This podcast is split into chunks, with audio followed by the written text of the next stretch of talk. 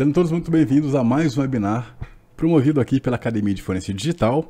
Hoje, no, no, episódio de hoje, né, nós iremos falar aí tudo que você precisa saber, né, para uh, ah, se tornar um perito judicial, né, e você vai ter, inclusive, você que está online nesse momento aqui, tanto no LinkedIn quanto também aqui no nosso canal do YouTube, vai ter a oportunidade de estar perguntando diretamente para um profissional uh, como iniciar né, na, no processo de perícia judicial, tá? Para isso eu recebo aqui o nosso professor do treinamento Perícia Judicial na Prática, um treinamento que eu tive o prazer de ter editado e tá sensacional, viu? Recomendo para vocês aí. Um treinamento que está com preço acessível, inclusive, e é um preço e um, é um treinamento realmente que ajuda aí o, o professor Ricardo Capozzi. Fez com muito carinho, com muito cuidado, realmente pensando na experiência de quem realmente não entende nada sobre a, a questão de perícia, da questão de como preencher determinadas informações, onde procurar determinadas informações. É, eu, particularmente, fiz um elogio muito à parte, porque é, eu particularmente prezo muito né, pelos detalhes quando você está no processo de ensinar e eu, eu particularmente que não conheço muito de, de forense eu aprendi muita coisa ali então recomendo muito para você que está assistindo e que tem interesse aí de se tornar um perito judicial, um perito forense aí, tá? E falando ainda sobre o nosso professor e o nosso palestrante de hoje, né? Ele tem um currículo extenso, além de ser aqui uh, o nosso professor, também é e foi, né, nosso aluno aí em vários treinamentos aqui na própria Academia de Forense Digital e também é. Uh, é, não, na verdade ele, ele é, quando o faz, né? Perito forense computacional, assistente técnico judicial, extrajudicial e membro da PECOF, HTCIA, SBCF, Compeg, APGESP e por aí vai. O link do LinkedIn dele para quem tiver interesse em aumentar o network, em trocar ideia com quem realmente entende do assunto, está na descrição já. Eu recebo aqui, eu, eu queria uma salva de palmas mesmo que virtuais. Eu tô olhando pro lado aqui para mexer aqui na, na aparelhagem aqui, tá, pessoal? Mas eu queria que vocês dessem uma salva de palmas aí nos comentários, o nosso professor Ricardo Capozzi. Professor, muito obrigado aí pela sua participação, seja muito bem-vindo aqui no canal, que você tem participação, inclusive, no podcast da AFD, né, que é o AFD, AFD Talks. É, foi episódio, se eu não me engano, 09, que eu tive o prazer de, enquanto preparava o roteiro, eu vi que, primeiro, seu currículo Leite, que era gigantesco, e o segundo que eu vi que você mexia assim, né, com cálculos de física quântica, eu fiquei, caraca, olha o cara que eu vou conversar, o nível de conhecimento desse cara aqui, e eu tenho, assim, particularmente um carinho muito grande pelo senhor, e uh, uma admiração muito grande aí, que aumentou ainda mais quando eu vi a sua forma de ensino, a sua forma de preparar, né, e de cadência de pensamento, de transferir informação. Então, seja muito bem-vindo aqui, meu cara. Opa, eu que te agradeço. Tá me vendo aí? Tô, tô, tô sim. Você tá meio é... sumindo assim, mas tá bom. mas voltou, voltou. Ficou bom, ficou bom. Não, legal. Eu gostei das palmas virtuais aí, né? Boa. Isso vai ser uma, é uma questão interessante aí. Perfeito. Legal. Bom, boa noite a todos aí, né? Já está transmitindo no YouTube? Já, é já, já estamos no, no, YouTube e também no LinkedIn. Então, só um detalhe aqui para as pessoas que estiverem assistindo a gente, se eu ficar olhando muito para os lados, é porque eu estou sempre monitorando aqui primeira qualidade é, de ambos os canais, né? Porque eu estou fazendo o upload da informação em tempo real para as duas plataformas. E também eu estou de olho nos comentários, né? Porque eu tenho que olhar tanto do LinkedIn quanto do próprio YouTube. E aí a galera tá aqui batendo palmas e muito obrigado aí a galera. Então não é falta de educação quando eu estiver olhando para o lado, tá? E também estarei recolhendo as perguntas para quem tiver, né? Pode, pode, podem ficar muito à vontade para fazer as perguntas, que no final eu as trago para o professor ler, tá bom? Então... Legal, é porque eu não, eu não vejo o canal aqui, eu vejo só nós dois aqui, né? Sim, pela outra, sim, perfeito. Pela outra plataforma. Pô, legal, meu caro. Poxa, agradeço aí, né? Uhum. É, é, todos aí presentes aí. Obrigado aí pelas palmas virtuais, viu, Wesley? Obrigado mesmo, Não, aí, junto. cara. Tamo junto. Você com voz de locutor aí é. Lá. é... Antes cara de... é bom.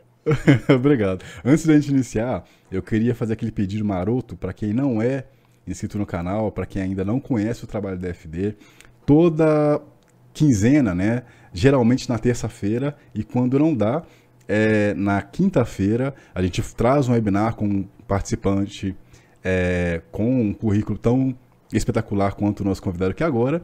E Uh, eu gostaria que você, né, que tem interesse em entrar na área, que tem interesse em aprender mais sobre forense, que você se inscrevesse no canal, deixasse seu sino de notificação ativado, porque os conteúdos aqui são feitos para realmente te ajudar a entrar, a entender esse mercado, entender essa área né, que tem crescido bastante e que vai crescer ainda mais, porque é, a gente tem se preocupado, é o grande Maurício que entrou ali agora, é, em se preocupado em desmistificar é, esse assunto né, que muitas pessoas acham que é CSI e que é muito mais do que isso e que realmente traz impacto na vida das pessoas. Uh, e a gente só percebe isso né, quando ou a gente precisa contratar algum perito ou quando a gente de fato troca ideia com, com algum perito e tal, a gente vê que, cara, realmente uh, o profissional né, uh, da perícia forense, ele trabalha com informações que tem né, o, o aparato da ciência, né, seja para descobrir uh, quem cometeu o crime ou não, enfim.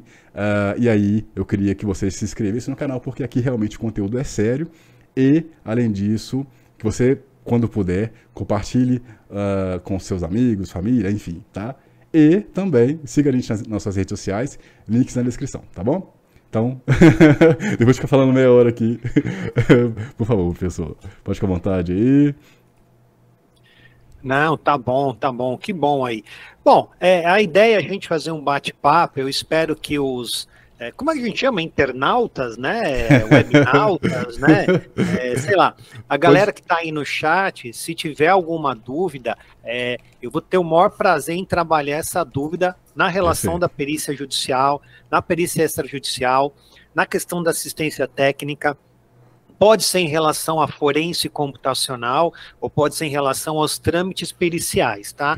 É, então, deixo aberto aqui, a gente pode trazer um pouquinho desse bate-papo. Tem um monte de gente aí que é amigo meu aí no chat, né? Eu não quero ficar citando nomes, porque é capaz de eu esquecer alguém aí, aí fica chato aí, né? Bom, mas é, é, é assim, é, quando, quando a gente entende, eu, vou, eu, eu, montei uma apresentação bem simples, tá? Não vamos seguir nenhum roteiro, uhum. né? Porque aqui é, tem, tem que ser um bate-papo, não é um curso, não é um workshop, né? Mas a gente pode dar, dar, dar voz exatamente dessa forma aqui, né? Perfeito. Então, então, por exemplo, então, vocês veem minha tela aí ou não? Está compartilhando agora. Deixa eu só aumentar aqui para as pessoas verem a, a apresentação. E agora sim. Tá, legal. Você, você não me vê, não vê meu, você me vê a, aí, a gente, a gente vê você numa telinha pequena na direita e, e a sua tela de apresentação é grande. Legal, legal, ótimo, né? É, bom, então vamos lá. É, qual que é a grande ideia? Né? Deixa eu só fazer um pequena, uma pequena introdução, uhum, e é interessante que a galera interaja, por favor, né? Sim, sim. É, à vontade, pode interromper, Wesley. Você é um bom intermediador, você é um bom mediador. Né? Obrigado. Né? Você é um cicerone, anfitrião, mediador, conciliador. que é, isso. isso é. Obrigado, obrigado. Bom, a, a, a ideia, né? Deixa eu só fazer um pequeno comentário. Eu atuo para ser perito, né, você não precisa ter exclusividade na ação pericial. Quando eu falo perito judicial, tá?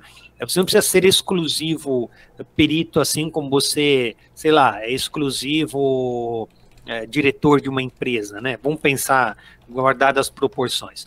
É, é, então, a, a minha atuação como perito, ela se desenvolveu junto com outra carreira no mercado financeiro né, na área financeira em relação a sistemas de controle de banco eletrônico, a, a questão da segurança, a, da integração com outros sistemas. Então, eu sempre tive um pé em TI, né, um pé em segurança da informação, e aí eu resolvi colocar um outro pé né, dentro da carreira da perícia. Vamos chamar essa carreira de direito. Tá? Que não é, tá? Mas só para a gente é, estruturar um pouquinho a ideia.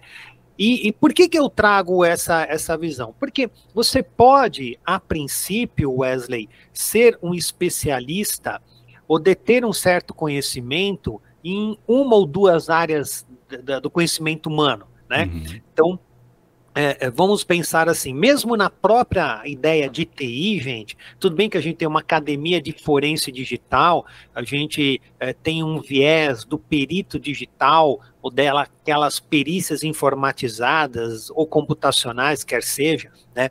Mas a gente sempre traz uma ideia de que o próprio profissional de TI hoje, ele é multidisciplinar.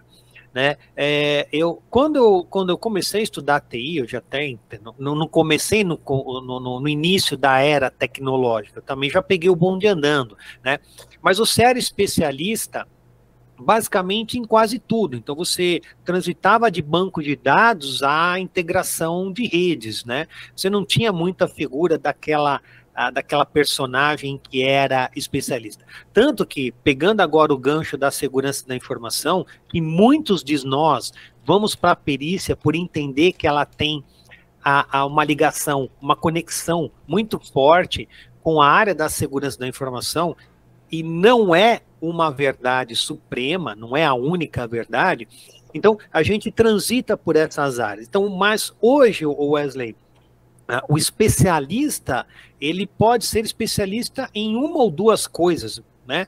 Então ele pode conhecer muito bem um determinado tipo de banco de dados, né? uhum. né? Ou uma determinada ferramenta, ou metodologia, ou framework, quer seja. Então ele tendo essa capacidade de especificidade, ele pode se candidatar a ser um auxiliar da justiça na figura de um perito judicial. Então, a primeira grande, é, vamos dizer assim, recomendação é que você entenda em que área de atuação você quer ser perito.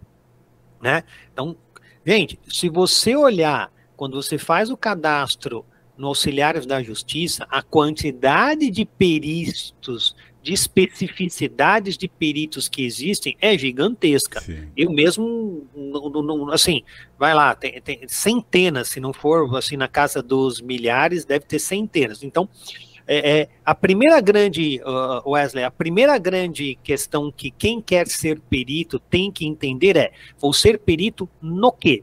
Perfeito. Ou em quê? Né? O que que, o que que a justiça pode contar comigo? Então, você pode ter uma, duas, três grandes áreas de conhecimento e nessas áreas você transitar lateralmente. Mas não dá, eu acredito, tá? Por favor, não dá para você ser perito em todas as áreas. Não dá. Você não vai ter hoje uma capacidade por um motivo muito simples, né? A tecnologia hoje ela é muito divergente.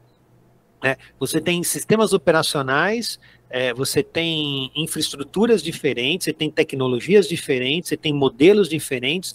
É, então, para você ser um especialista em todas essas áreas, é um pouco complicado hoje. É a mesma coisa, você pode conhecer programação muito bem, estrutura de dados muito bem. Agora, você dizer que programa bem em 150 linguagens de programação, eu é duvido. É difícil.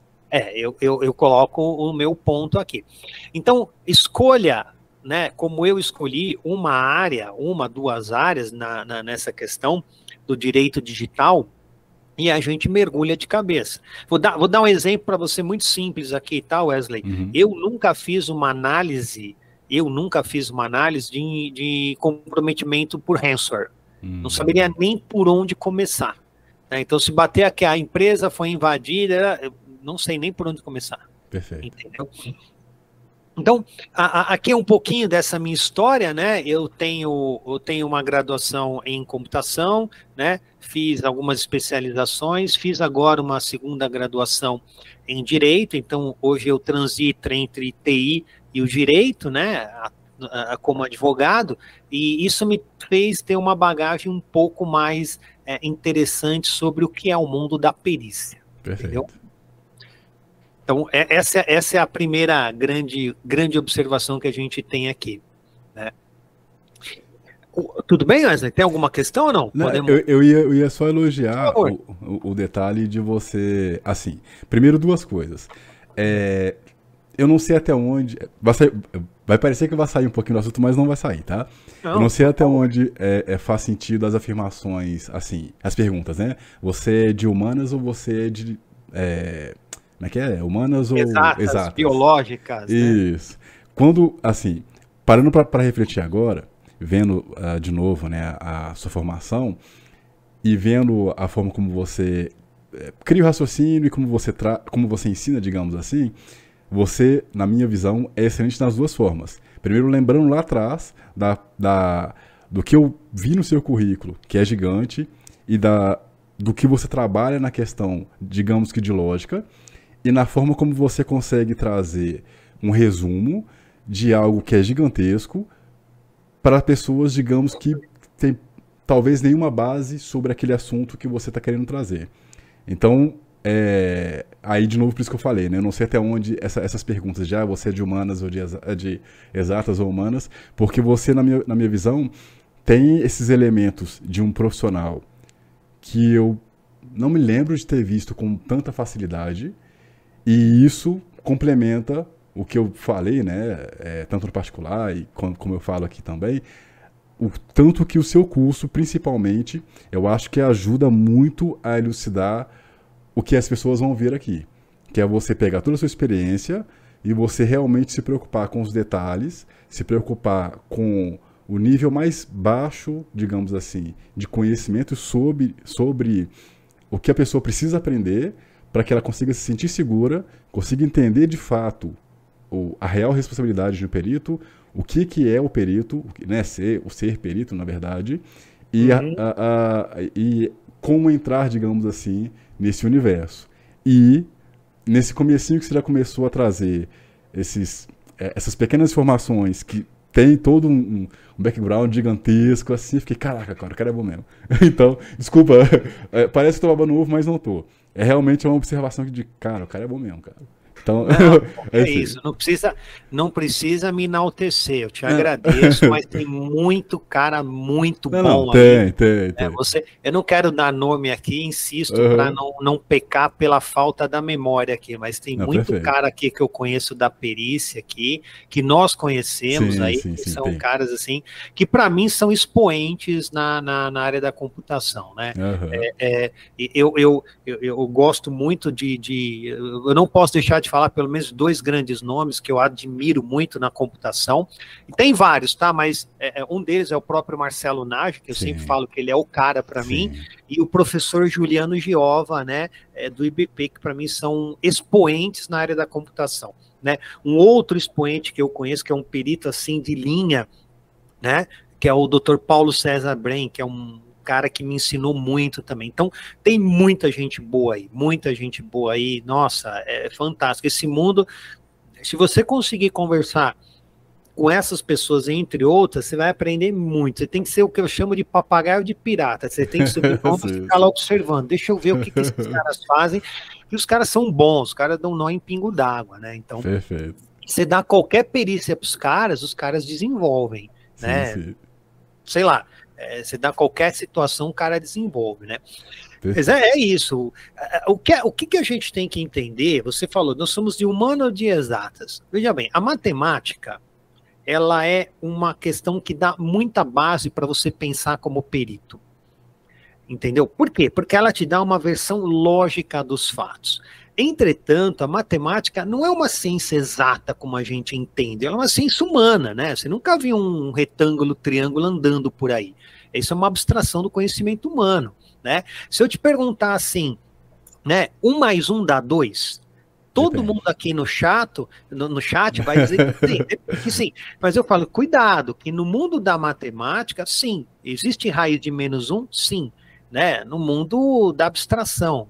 Mas eu posso pegar duas gotas e somar e ela não vai me dar uma, duas gotas, vai me dar uma gota, entendeu? Então, o perito, ele tem que levar essa cabeça, essa cabeça de raciocínio sintético, analítico, para o mundo da perícia. Porque como eu vou, eu vou falar um pouquinho mais para frente, né, eh, até trouxe isso, a ideia de você fazer um trabalho pericial, ele é uma ideia é, é, epistemológica falando, ela não é doxológica, ela não é opinativa. Então, eu tenho que ter no meu laudo um método científico que me permita ser refutado como uma verdade provisória, enquanto a ciência o é. Senão, ela é dogmática. Então, isso você vai abstrair da matemática ou do estudo das ciências naturais, como a física. Né? Então, basicamente, por que, que você tem um melhor desempenho de alguém que vem do mundo dessas pseudo-exatas, né? É, como a própria matemática, é, ele se dá um pouco melhor quando ele vai fazer uma, uma questão pericial, né? justamente porque ele tem esse pensamento cartesiano. Né? Então, isso é interessante para nós. Né? Você levar esse pensamento de toda a sua estrutura para uma condução pericial. E aí você tem um outro fator que você traz o direito junto. Pô, legal. Para mim, eu acho que é a combinação perfeita para você atuar como perito, né? É, assim, é, eu acho que são faces da mesma moeda. Você ter o conhecimento das exatas né? Como você acabou de falar, já explicamos a questão aí do raciocínio matemático como um raciocínio é, é, de um método científico, né? É, lembrando essa ideia de métodos científicos, começou um pouco lá no iluminismo, né? Aquela versão de, de do, do, próprio, do próprio diagrama cartesiano, de você ter uma tese, poder refutá-la. Esse é um laudo, né? Não existe laudo absoluto. Né? Então, passível, você pode fazer um laudo hoje, daqui cinco anos você for rever e fala, puta, meu, usei um método que, nossa, esqueci, eu não vi, não, não, esqueci não, mas, não. então quer dizer, você tem que trabalhar com essas lógicas, porque como eu disse, senão vira doutrina dogmática, a gente não pode trabalhar num resultado pericial como, como esse modelo de, de, de, de exatas é, que nunca falha. Por isso, eu entendo que mais um trabalho pericial, Wesley, ele é uma versão mais humana né, da coisa. O trabalho pericial em si, né, uhum. o desenvolvimento do trabalho, a metodologia, ela tem que ir para uma característica exata. Perfeito. Agora, a, a, a, condução do trabalho em si, porque na verdade, Wesley, quando você atua como perito, né, é, você tem duas dores dos lados, né? Você tem a dor da parte A e da parte B né, do autor e do réu, seja do requerente requerido, né, é, é, você tem essas dores e eles depositam em cima de você sobre a personalidade do juiz, você é o braço do juiz numa perícia, os olhos do juiz, a, a, a, a dúvida que eles estão tendo. Exato. Né? Porque o lado A fala, eu tenho razão, o lado B fala, eu tenho razão. O juiz não entende e fala, bom, então tá bom, eu preciso de uma terceira parte, né, que não é parte, o nome está errado, né, de uma terceira pessoa de minha confiança, que tem a minha fé, né, para ir lá e me dar uma luz e decidir, ó, seu juiz, o lado A tem razão, ou parcialmente o lado A tem razão, mas no outro ponto o lado B tem razão. E é isso que a gente leva. É levar o trabalho do perito, em curtas palavras, Wesley, é levar luz ao juiz. Perfeito. Seja criminal ou, civil, ou, judicial, civil, vai, vamos dizer assim. Ele tem que levar a luz. No caso, o perito leva uma luz também para o delegado, para o promotor de justiça, né? Perfeito. Entendeu? Uhum. Então, então, basicamente, é que você é, a pergunta se estende um pouquinho, né, a resposta, né, mas é porque a gente tem que entender que eu não posso ser é, monocromático, sim, eu não sim. posso ser monodisciplinar. Ah, Perfeito. eu vou seguir, assim, colocar um cabresco e seguir. Quem faz diligência, quem ainda não começou, mas quem vai lá em diligência, quem vai em audiência, quem faz tribunal do júri, vai lá depor como assistente técnico de defesa ou de acordação, sabe que a linha de frente, a infantaria, é o que toma as primeiras porradas. Né? E o perito judicial ele tem que estar preparado para isso, tanto pela questão do conhecimento da bagagem técnica que ele tem, como a própria relação das emoções, né? Sim. Então, então, por isso que eu falo, ser perito judicial, é, é, até eu pego o nosso mestre Renan aí, é, que parafraseando o nosso, nosso mestre aí, o, o, o, ser perito é mais do que conhecer infraestrutura de arquivos. Uhum. Ah, eu conheço metadados, eu posso ser perito? Não, meu caro, tá longe ainda, né? É, é, então, basicamente, essa é a relação que eu trago aqui, né? Perfeito. Só aproveitando rapidamente. É, Pode me cortar, viu, Wesley? Por Não, favor. perfeito. perfeito. Só aproveitando, eu acho que vai casar agora a pergunta. Eu não vou saber ler. É, Vou ler errado aqui porque é, é um nome diferente. É, eu não vou ler, não. parece que é Brittany. É Brittany, parece que é Brittany. Desculpa se eu li errado, tá? Ela, ela pergunta o seguinte: Professor, o perito digital que não tem. desculpa se eu li errado. O, o perito digital que não tem um contato direto com o judiciário deve mesmo assim ter um conhecimento básico nessa área mais voltada ao direito? Então, bo boa pergunta. Tem que ter. Porque o, o acho que é Brittany, o é. Brigitte, Brick, Brick, não sei como é. é. Peço desculpas aí, né? É que eu tô, eu tô vendo só a nossa tela sim, aqui. Sim. Mas sim, por que tem que ter? Porque como que você vai se dirigir ao juiz? Pois né? é. Como que você vai fazer uma petição? O perito, qual o verbo do perito? É requisição, é requerer, né? Eu já vi uma perícia que aí foi por, por, por desconhecimento, tudo bem, uhum. não é uma falta grave, né? É, é o, o, o, perito, o colega, início de carreira, ele se dirigia ao juiz como vossa eminência, né? Até contei isso no curso da FD, Sim. né? Vossa Eminência é um cargo da teologia católica, né? Ah, é o cardeal que você chama de eminência, né? Uhum. Salvo engano. Né? Não é Vossa Excelência. Então, é, lógico, gente, conhecimento não ocupa espaço no cérebro. Né? Quando você expande o seu cérebro, você cria conexões neurais e que não, uh, não existe o, o, atrofiamento. Isso é, a neuroplasticidade cerebral, ela diz isso. Então, Sim. quanto mais você conhece, inclusive, colega, do direito, é importante. Não estou falando para você conhecer direito ambiental, direito internacional, mas o básico do Código de Processo Penal e o Código de Processo Civil, lá, você precisa, principalmente das provas periciais, lá, quando, o, o, o, quando a gente começa a ter isso lá, basicamente no artigo 464 do CPC, né, e depois no CPC, CPP, ele já é um pouco mais esparçado, então ele começa lá a, a, a, dentro do, do, do, Código de Processo, você começa lá no artigo 135, você começa a ouvir falar do perito, né? Então o perito no processo penal, ele tem uma relevância muito grande. Por quê? Ali você tá, o problema ali, o, o, o Wesley, é que no Código de Processo Penal, o bem tutelado é a liberdade da pessoa. Né? No, já no processo civil, a, a, gente quer uma reparação, que é dinheiro, em partes, né? Está tá discutindo por dinheiro. Então, a, a, colega que perguntou, sim, tem grande relevância. Eu entendo que é tão relevante quanto você conhecer estrutura de arquivos certo?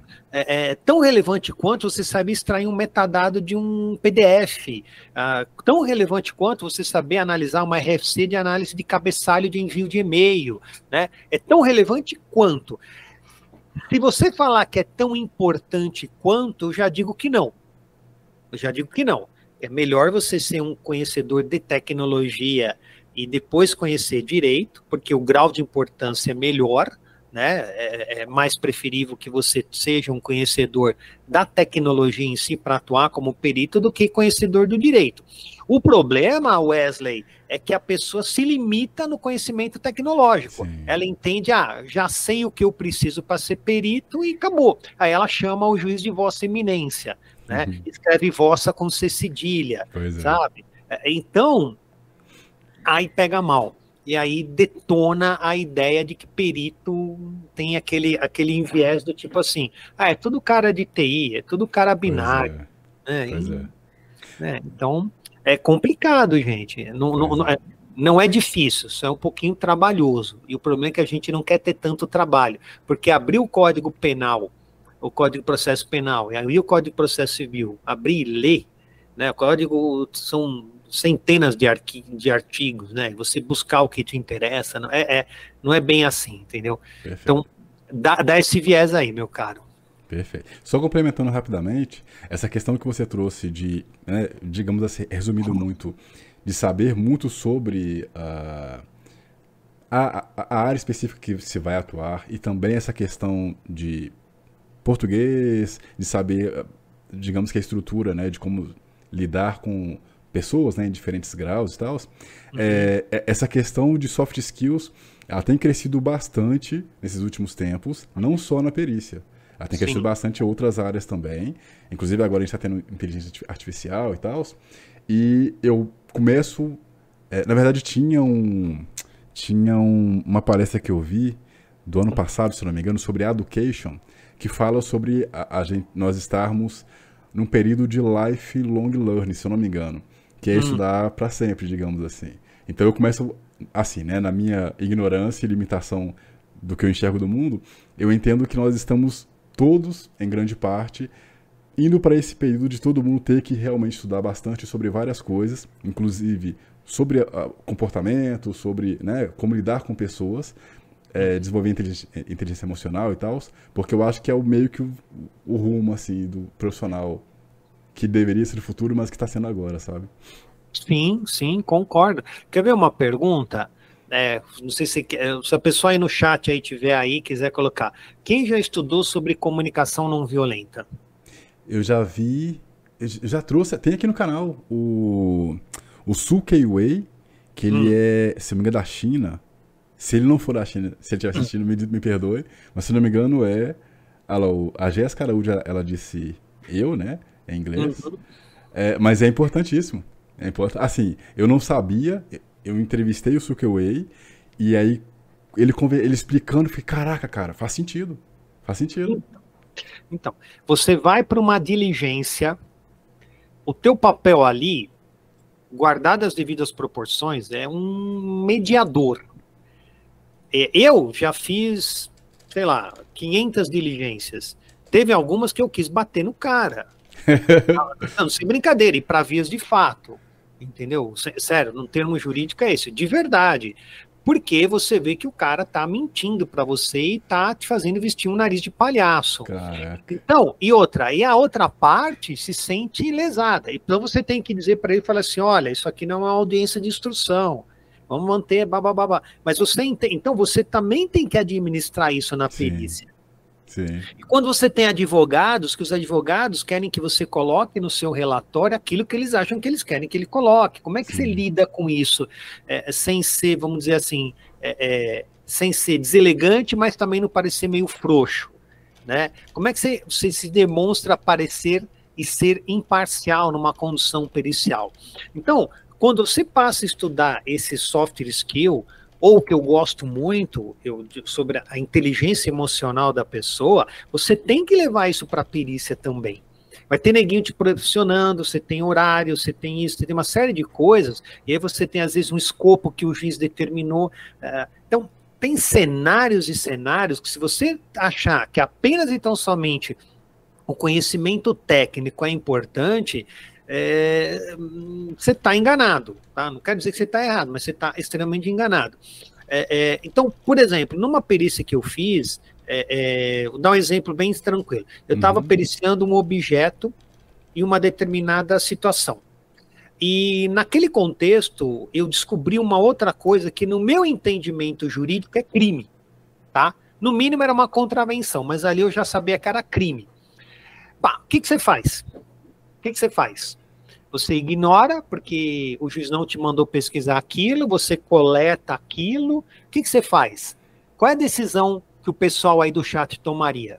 Entendeu? Boa pergunta. E com base em quê? Depois você tem. O que, que você faz com aquilo? Você, você fica lá, será que eu conto, não conto? Será que eu falo? Como é que você. O que, que você faz? Qual é o procedimento que você deve fazer se você se depara com esse tipo de situação? Por quê?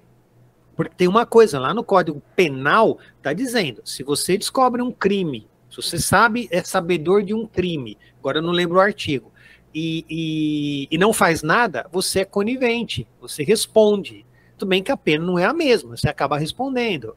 Né? Entendeu? Então a pergunta é: o que você, perito, faz nessa situação? Entendeu? Então, quer dizer, a perícia, meus caros, quem quer entrar para o mundo da perícia, né? É, eu quero dar essas dicas aqui nesses meus slides. Ela é muito mais, Wesley, do que simplesmente você entender a parte tecnológica da coisa. A não ser que você queira ser aquele cara. É, existe um termo que ele está muito. Ele foi descontextualizado e a pessoa se ofende. Tá? Vamos pensar assim, Wesley a faculdade que você estuda, a nota para passar de ano é 5. Uhum. Se você tirar 5, você passa. É de 0 a 10. Então, então você é médio, é medíocre, medíocre uhum. correto? Uhum. Então, só que quando eu falo que o perito é medíocre, ele entende por uma ofensa. Uhum. Tá, tá, descontextualizado, né? Igual falar um cínico hoje. O cínico não era a mesma coisa lá dos filósofos lá, né, do Diógenes, do barril. Né? Então, a, a, a, vai mudando, né? A, contextualização, né? Essa semântica vai se alterando, mas o que que acontece? Você vira um perito medíocre. Exato. Um perito medíocre, está na média. Está na média. Se você quiser sempre estar na média, você vai continuar fazendo sempre a mesma coisa. Sim. Né? Agora, quando você fala, peraí, mas existe um cenário que eu me deparei que eu não estava preparado. O que, que você faz? Você estuda. Entendeu? É, é, é, é Então, gente, assim, quando eu, quando eu coloco o, o, esse ponto aqui, é importante a gente conhecer, é, até por isso que eu trouxe esse slide aqui, é princípio, a gente precisa conhecer do organograma do Poder Judiciário.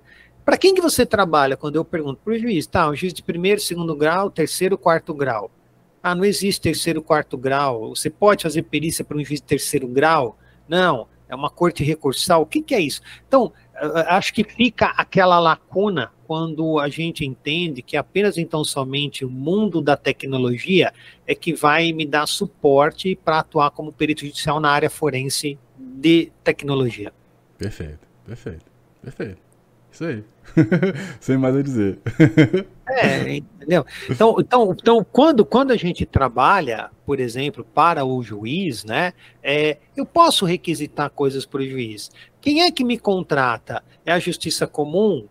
É a justiça especializada? Eu posso atuar por um tribunal militar? Posso atuar por um tribunal eleitoral? ou por uma justiça eleitoral, né?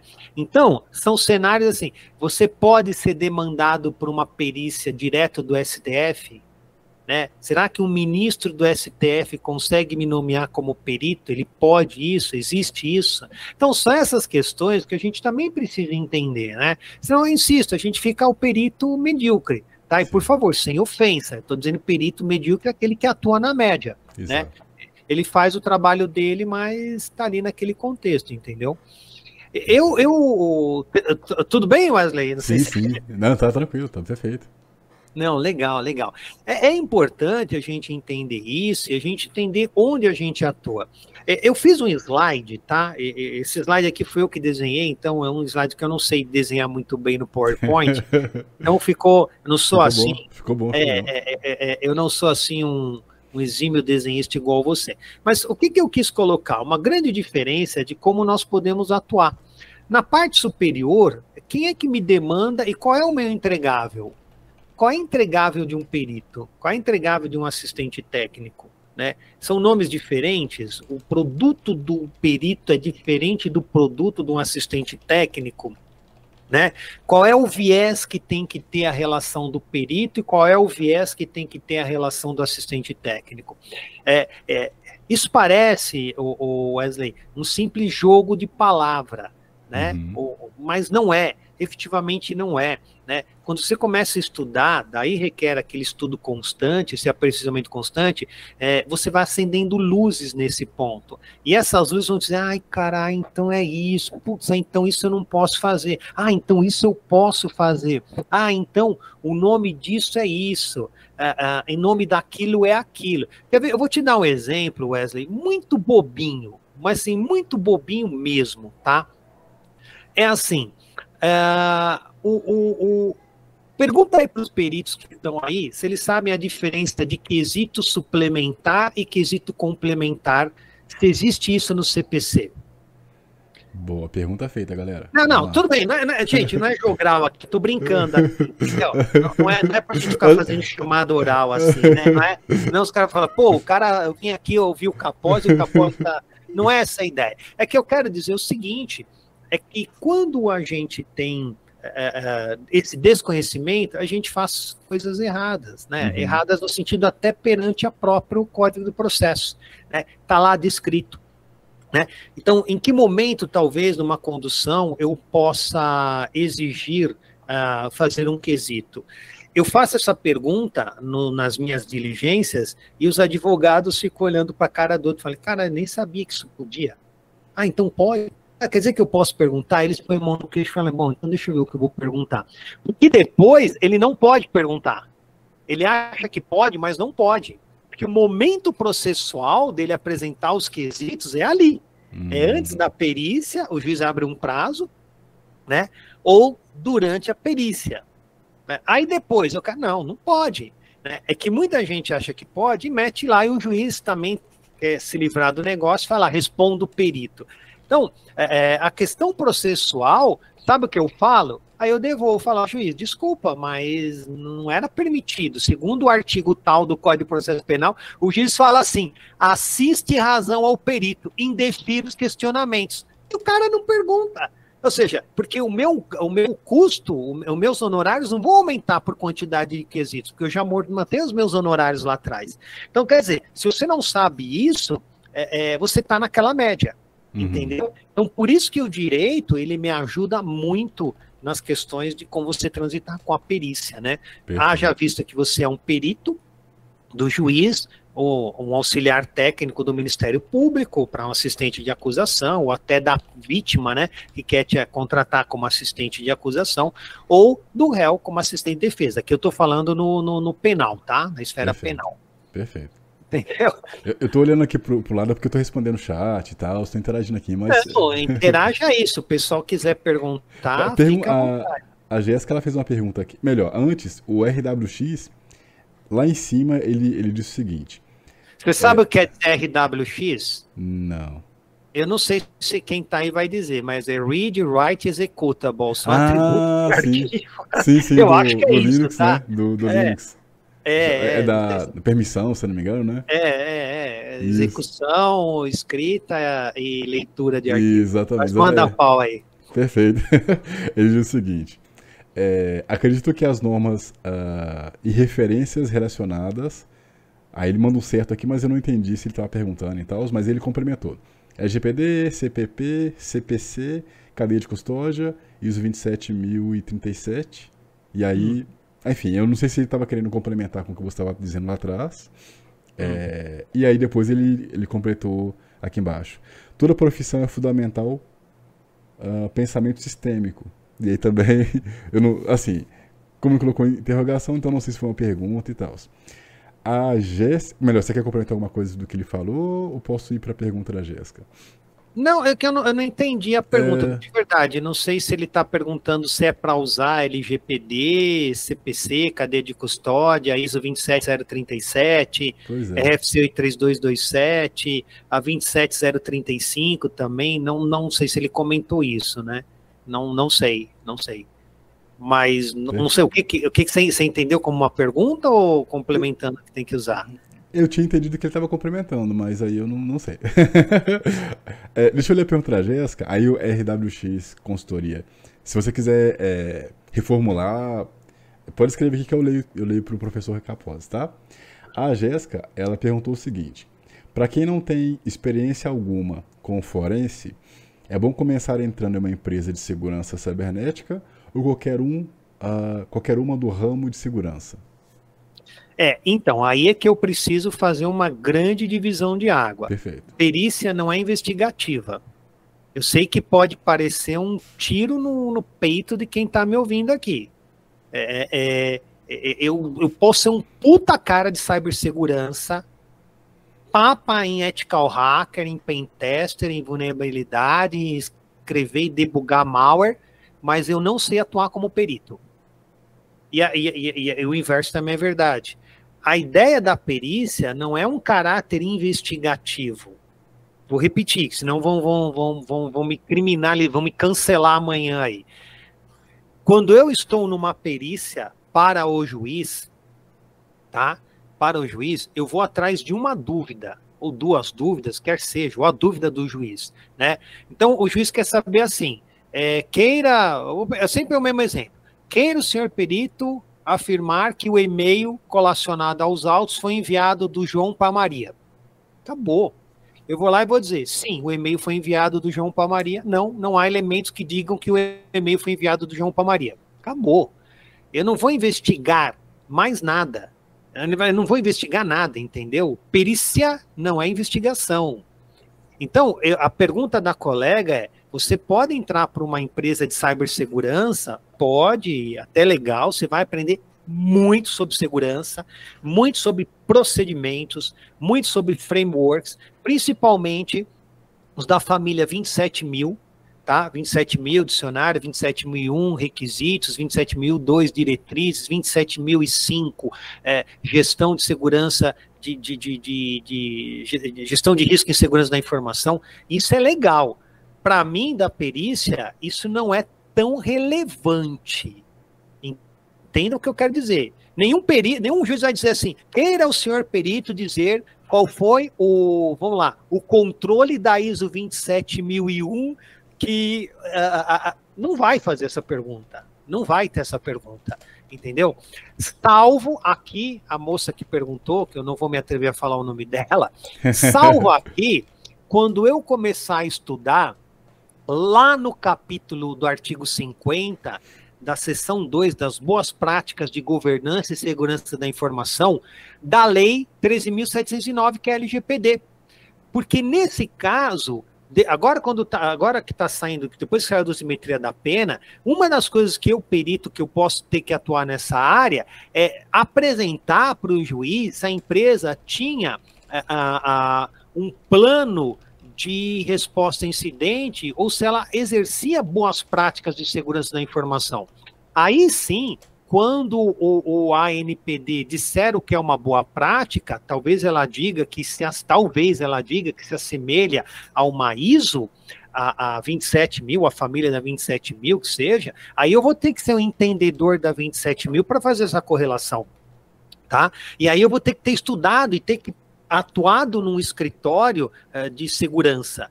Né, que crie políticas, diretrizes, normas, procedimentos baseados numa ISO. Eu trabalho como auditor das certificações da ISO, né, das, das, implementações da ISO, e verdadeiramente eu uso muito desse conhecimento. Mas quando eu vou para a perícia, se o cara tinha uma política de senha fraca, a senha era 1, 2, 3, se o post-it estava lá, eu não vou dizer, olha, senhor juiz, segundo a ISO, é, é, é, ele criou uma política de senha fraca, por isso que. Não.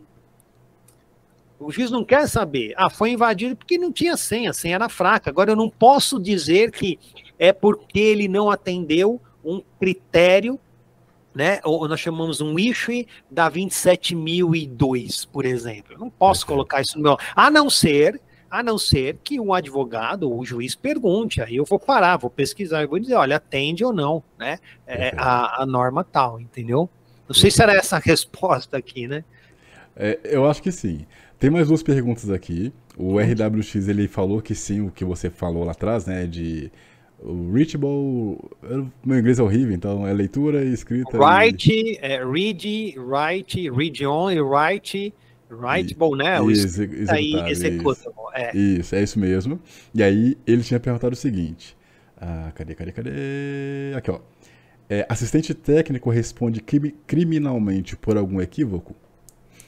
É, então, equívoco é uma coisa, né?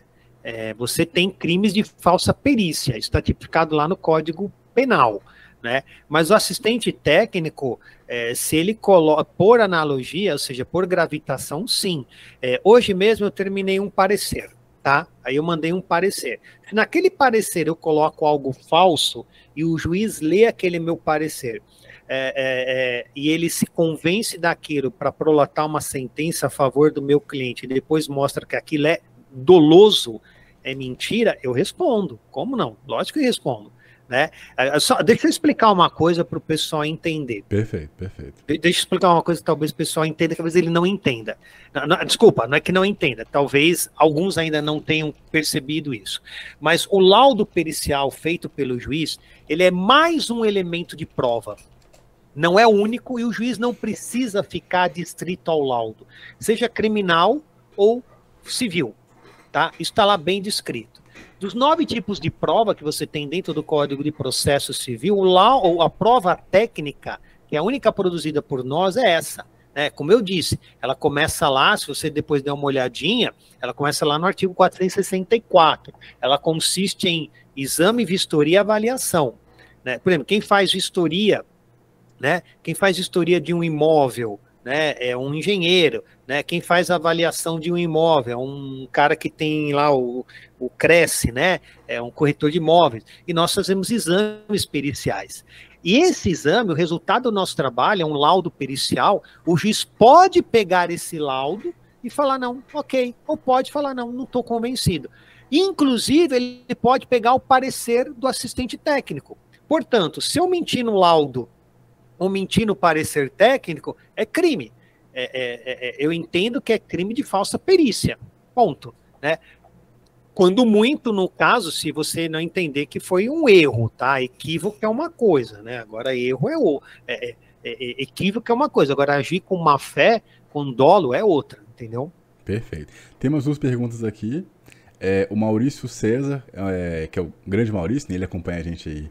Tem um tempinho já, Maurício, você está acompanhando a gente, seja bem-vindo aí. É, ele é, digamos que, aluno recente da FD. É, ele faz a seguinte pergunta: Capose, sobre o conhecimento básico de lei, você acha válido a leitura do Código Civil? Uh, peraí, peraí, ele, só, deixa eu só entender melhor aqui. Se eu entendi bem, ele escreveu assim: Capose, sobre o conhecimento básico de lei, você acha válido a leitura do Código Civil e Penal. Porém, você acha preciso saber de direito militar ou eleitoral, caso pegue uma perícia dessas esferas?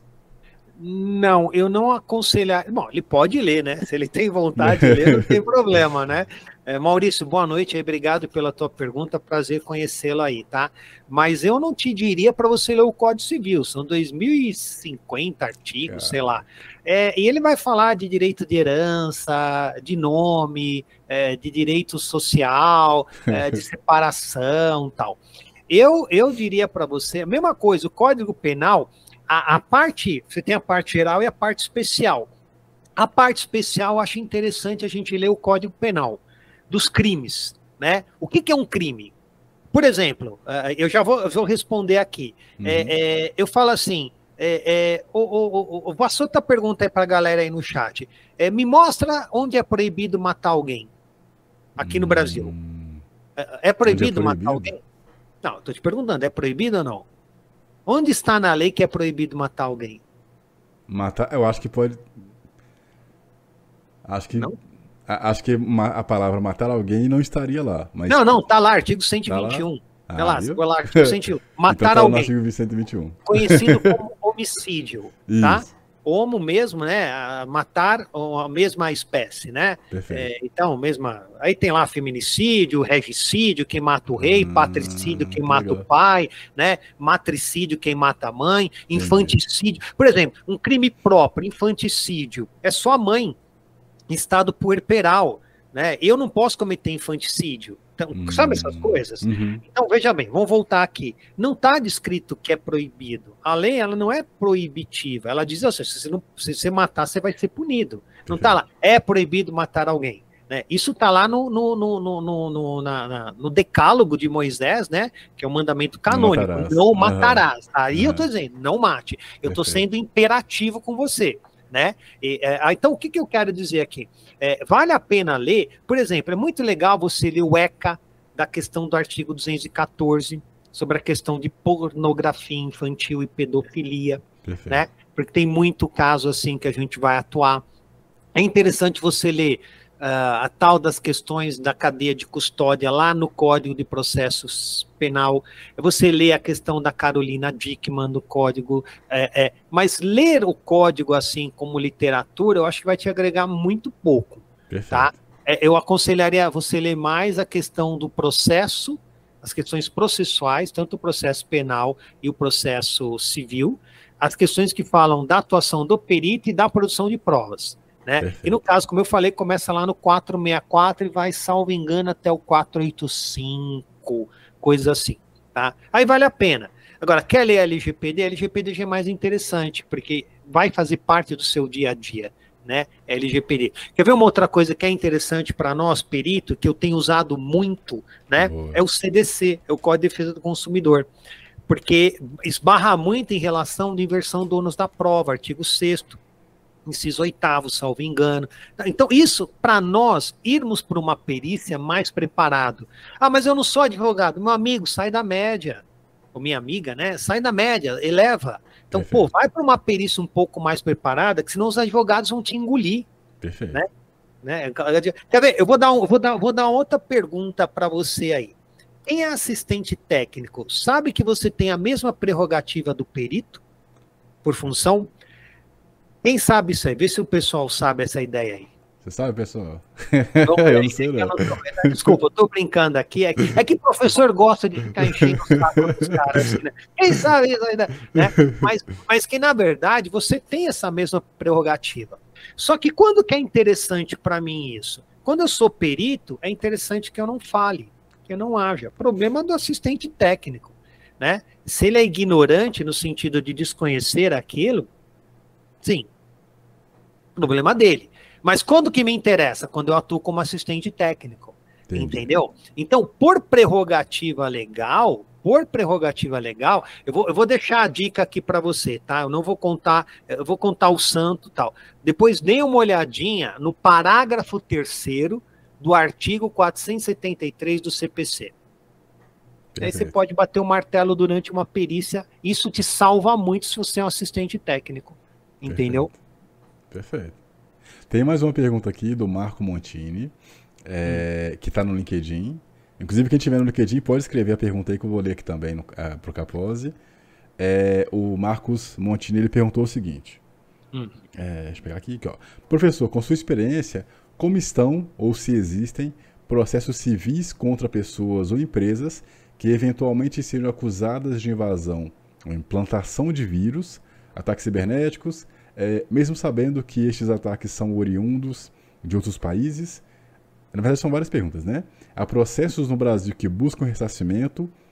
Desculpa a pergunta longa. Você quer que eu faça de novo a pergunta, é, que são duas aqui, cada um por vez, ou você conseguiu pegar não, não, vamos, vamos lá, vamos, é, vamos se eu, se eu esquecer alguma, a gente retoma aí, né? Uhum. Então, a primeira questão, quando a empresa ela é usada como um vetor de ataque, aí se você estudar um pouquinho, são seis ou sete, depende do, do, do, se você vai ver pelo SANS ou pelo NIST, né? Você vai ter modelos de ataque, mas basicamente são seis etapas de um ataque, né?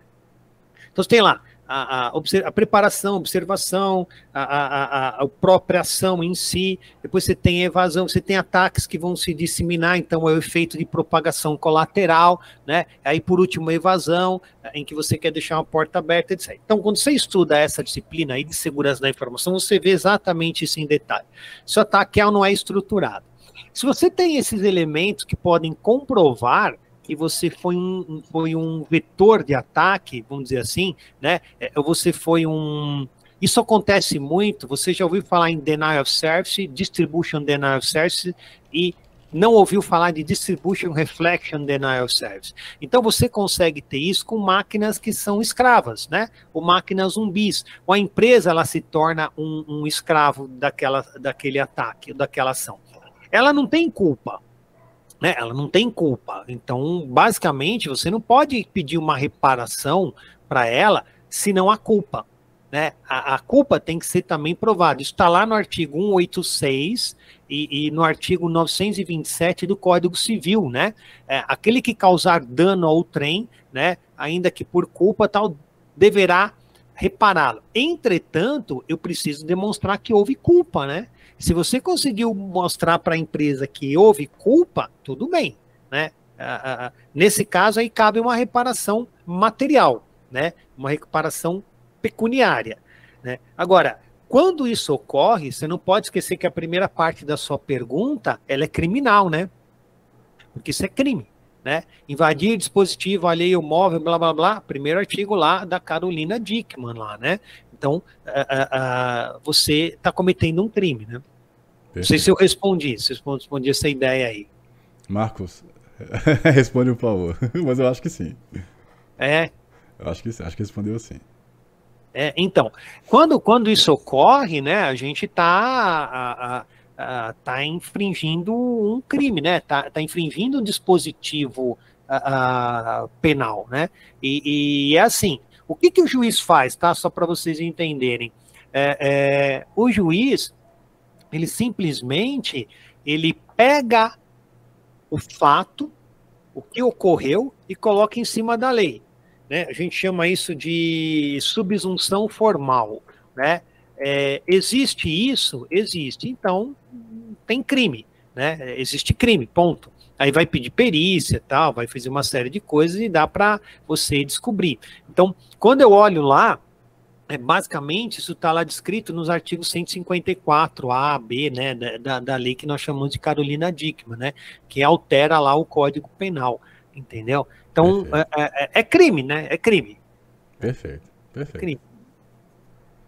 E eu, eu posso pedir reparação, né? Agora, eu não vejo isso como muito comum, viu? Eu não vejo isso muito comum. O que vai ser comum, não sei se quem perguntou foi o Marcos, né? É, não sei se é o Marcos ou não, o que é. vai ser comum, esse tipo de reparação, com violação de dados pessoais. Aí. Entendi. Aí o que você falou vai fazer valer a pena, porque eu tive meus dados pessoais vazados, né? É, então aí eu vou querer uma reparação, né? Perfeito. Aí vai valer a pena, né? Perfeito. Entendeu? Boa. Pode, por enquanto não tem nenhuma pergunta aqui. Quem tiver pergunta pode mandar. E aí, por enquanto, tá então, então, então vou continuar aqui, ó. Perfeito. Então, já que é como me tornar um perito, né? A nossa uhum. ideia, né? É, então, então, veja bem, o que eu preciso entender é assim, né? Se eu conheço uh, e sei descrever cenários, né? Então eu consigo trabalhar né, é, identificando pessoas, coisas, fatos, contextos, posições, localizações, eu consigo fazer essas correlações de eventos, eu consigo entender é, suspeitas de que algo houve ou teve manipulação, é, eu sei criar cadeia de preservação daquelas provas digitais, então aí eu começo a me habilitar a ser perito. E eu não posso esquecer que ser perito, basicamente, como, como, eu, como eu acabei de falar, né, é, é você pegar a ideia de ter um fato, né, um, um fato muito bem determinado, então, durante um tempo ocorreu um evento, né, é, esse tempo pode ser uma única ação verbal, ou pode ser uma ação recorrente, né? Exemplo de furto continuado, vai, furto de banco de dados continuado. A empresa está com vazamento há cinco anos, né? Ou essa ação pode ter ocorrido num único momento. Então aí esse fato ele após ser analisado por um perito, ser examinado por um perito, né? É, como, como, como metodologia, né? Daquilo que nós vamos, que nós colocamos, né? ele tem que ser preservado, né? Se você está indo para uma esfera criminal, né, é importante que você observe lá a questão do artigo 158 e seguintes do Código, do Código de Processo Penal, tá? Então, que é a ideia da cadeia de custódia, dos exames, do corpo de delito, etc. Se você vai para uma esfera civil, não existe que muita gente acha que existe, não existe isso lá no Código de Processo Civil. Em nenhum momento do Código de Processo Civil você fala em cadeia de custódia, né? Então, mas a gente atua usando ou a ISO 27037, ou a RFC 3227, que é americana, uma europeia, outra americana, porque isso é uma previsão legal mas aí, quando eu falo de ser uma previsão legal, né, eu estou falando do Código de Processo Penal tudo bem? Isso é usado como meio de prova, né? Essa é aquela função cognitiva, né? É, é, e esse meio de prova, ao ser analisado pelo, vamos pensar assim, se ele é criminal, né? Então o delegado e o promotor, né? O delegado indicia, o promotor oferece denúncia, né? Ou se é numa esfera civil, o juiz vai julgar, seja qual for o ator jurídico, segundo as suas próprias convicções, né? Então basicamente o que a gente chama de livre convencimento motivado do juiz é baseado na prova que nós, peritos, apresentamos né? É, é, nós não nós simplesmente apresentamos a prova, né? Exatamente isso. E o próprio artigo 155, lá do Código de Processo Penal, ele fala que o juiz formará a sua convicção é, é, de livre apreciação da prova produzida e tal. E quem que produz a prova? As partes podem produzir, né? Mas se ninguém é, refutar essa prova, né, as partes produzem, ok, se não é o perito que produz. Por isso que o nosso trabalho é essencial para a manutenção da justiça, entenderam? Exatamente. Né?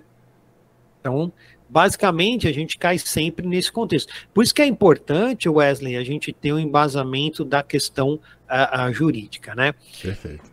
E aí, o que, que eu fiz? Eu criei aqui um modelinho, né, de 10 é, ideias aqui, 10 dicas, sei lá, é, 10 situações aí que, que, a galera pode atuar, né? Pode, pode colocar em prática para querer ser, é, se tornar um perito judicial.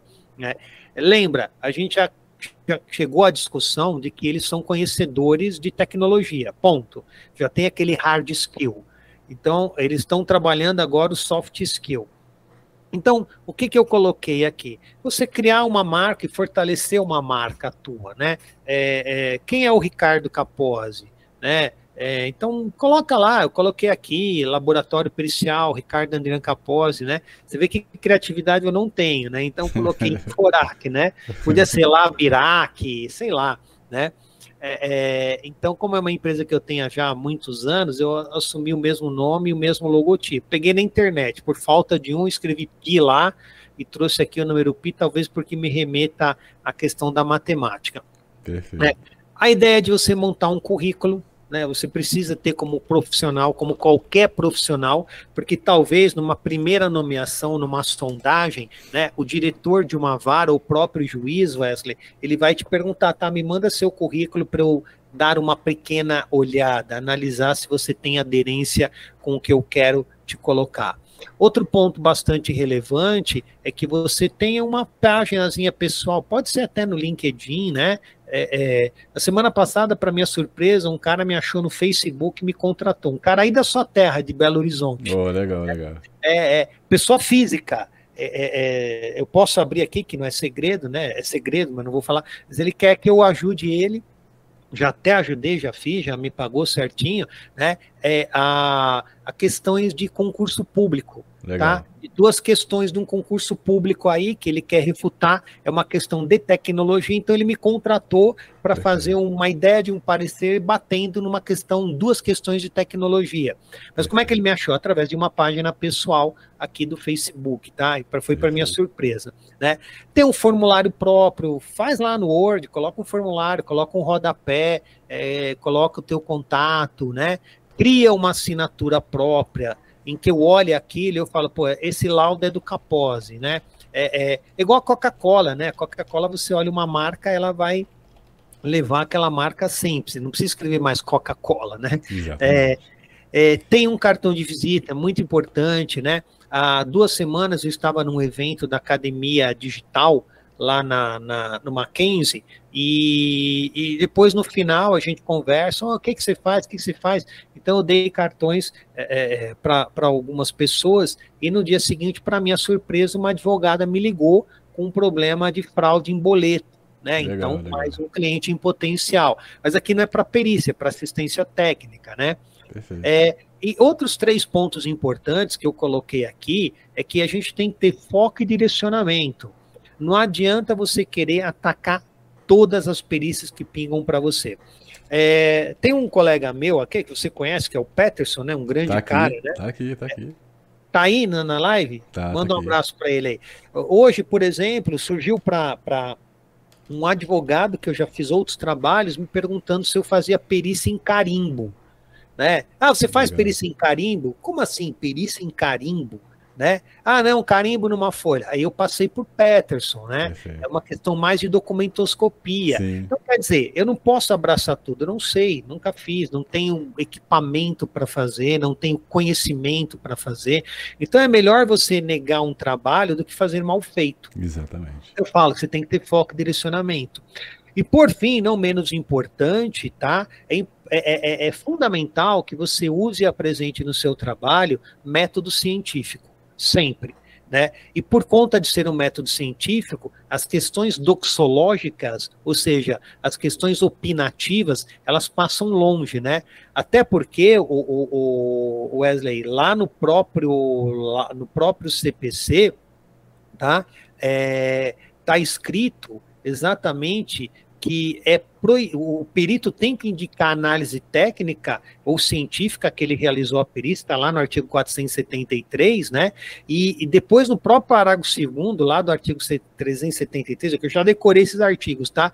Tá dizendo que é vedado o perito né, é, é, emitir opiniões pessoais. Apesar que aqui é um pleonasmo, né? Toda opinião é pessoal, né? Não Sim. posso emitir a opinião do outro, né? Mas está lá, tá lá na lei, né? Não é o Capose que está tirando da cartola, né?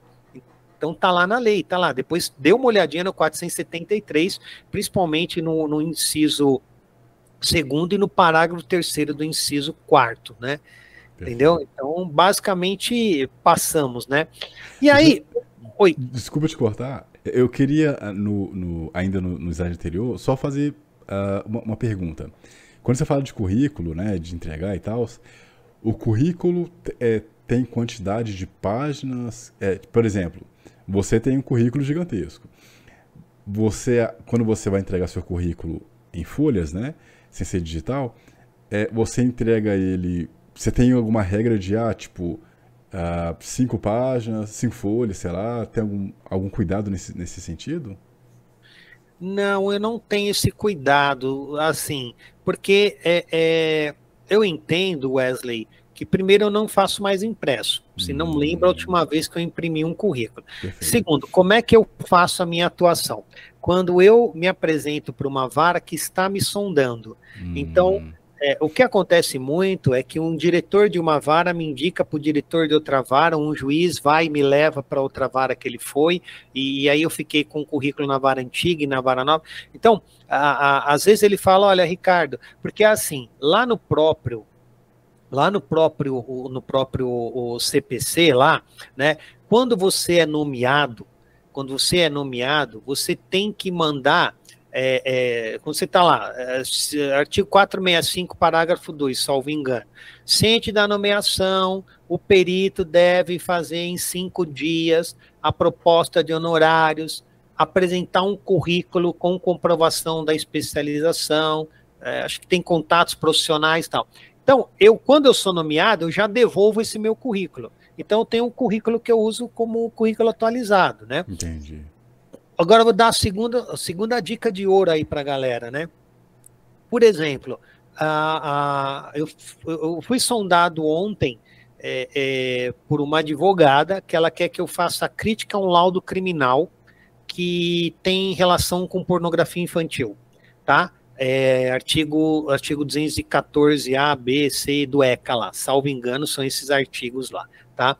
Então, o que, que eu mandei para ela? Eu falei, ó, oh, doutora, meu nome é Ricardo, podemos falar amanhã, então temos uma reunião amanhã, nós vamos conversar amanhã à tarde, mas eu falo, ó, segue meu currículo para a vossa apreciação. Então, quando ela já me aciona, eu já devolvo, ela não podia falar no dia de hoje, tá? É, é, eu só perguntei, é, não é 214, é 241 do ECA, desculpa. Falei, doutora, qual é o artigo que ele está sendo imputado, seu cliente?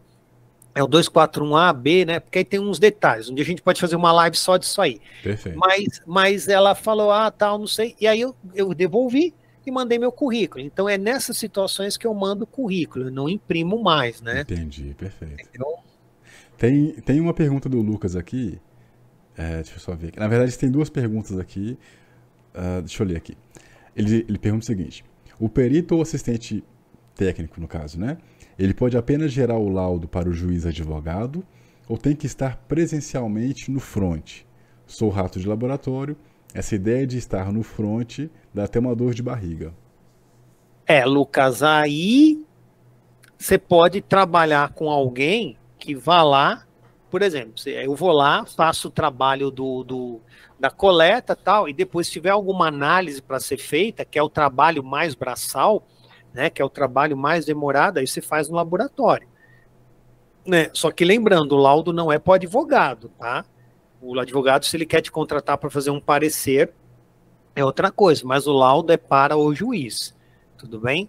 Então, a, a, a, é assim, você não vai ter como fugir, porque se o juiz te nomear para você, por exemplo, eu fiz uma perícia em mainframe, né? Como é que você faz uma coleta de mainframe? É, rapaz. Não, entendeu? É complicado. Ou às vezes você tem que fazer uma exposição em uma audiência, né? É, eu, a semana passada, fui arrolado para uma audiência para falar de um processo que eu fiz em 2017. Você acha que eu lembrava alguma coisa do que eu fiz numa perícia em 2017? Eu tive que ir lá, reler tudo. Então você tem que ir lá.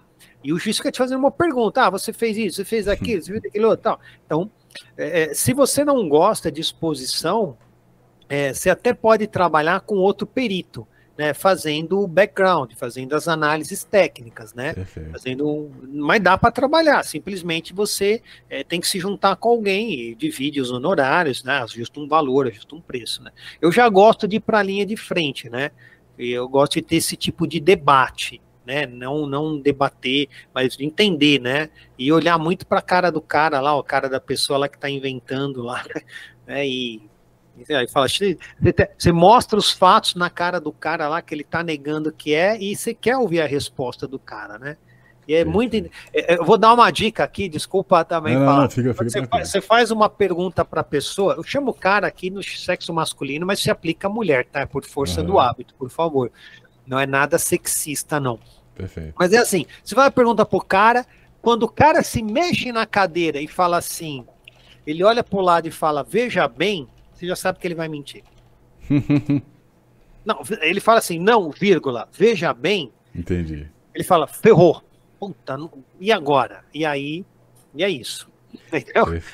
É, só mais uma pergunta aqui. O Gilberto da, Davi, ele pergunta primeiro ele, ele elogia, né? É impressionado com a Academia de Forense Digital e o professor. Caríssimos, para clientes iniciais, existe alguma saída para a ata notarial para entrarmos de forma mais simples ao cliente comum? O, o print serve? Ah, beleza. Gilberto, primeiramente, muito obrigado aí, boa noite, muito obrigado. Você está num centro de excelência que é FD, sem dúvida alguma, tá? Perfeito. Cara, é assim, você tem saídas, tá? Eu gosto muito de indicar, mas insisto, tá? A decisão não deve ser sua.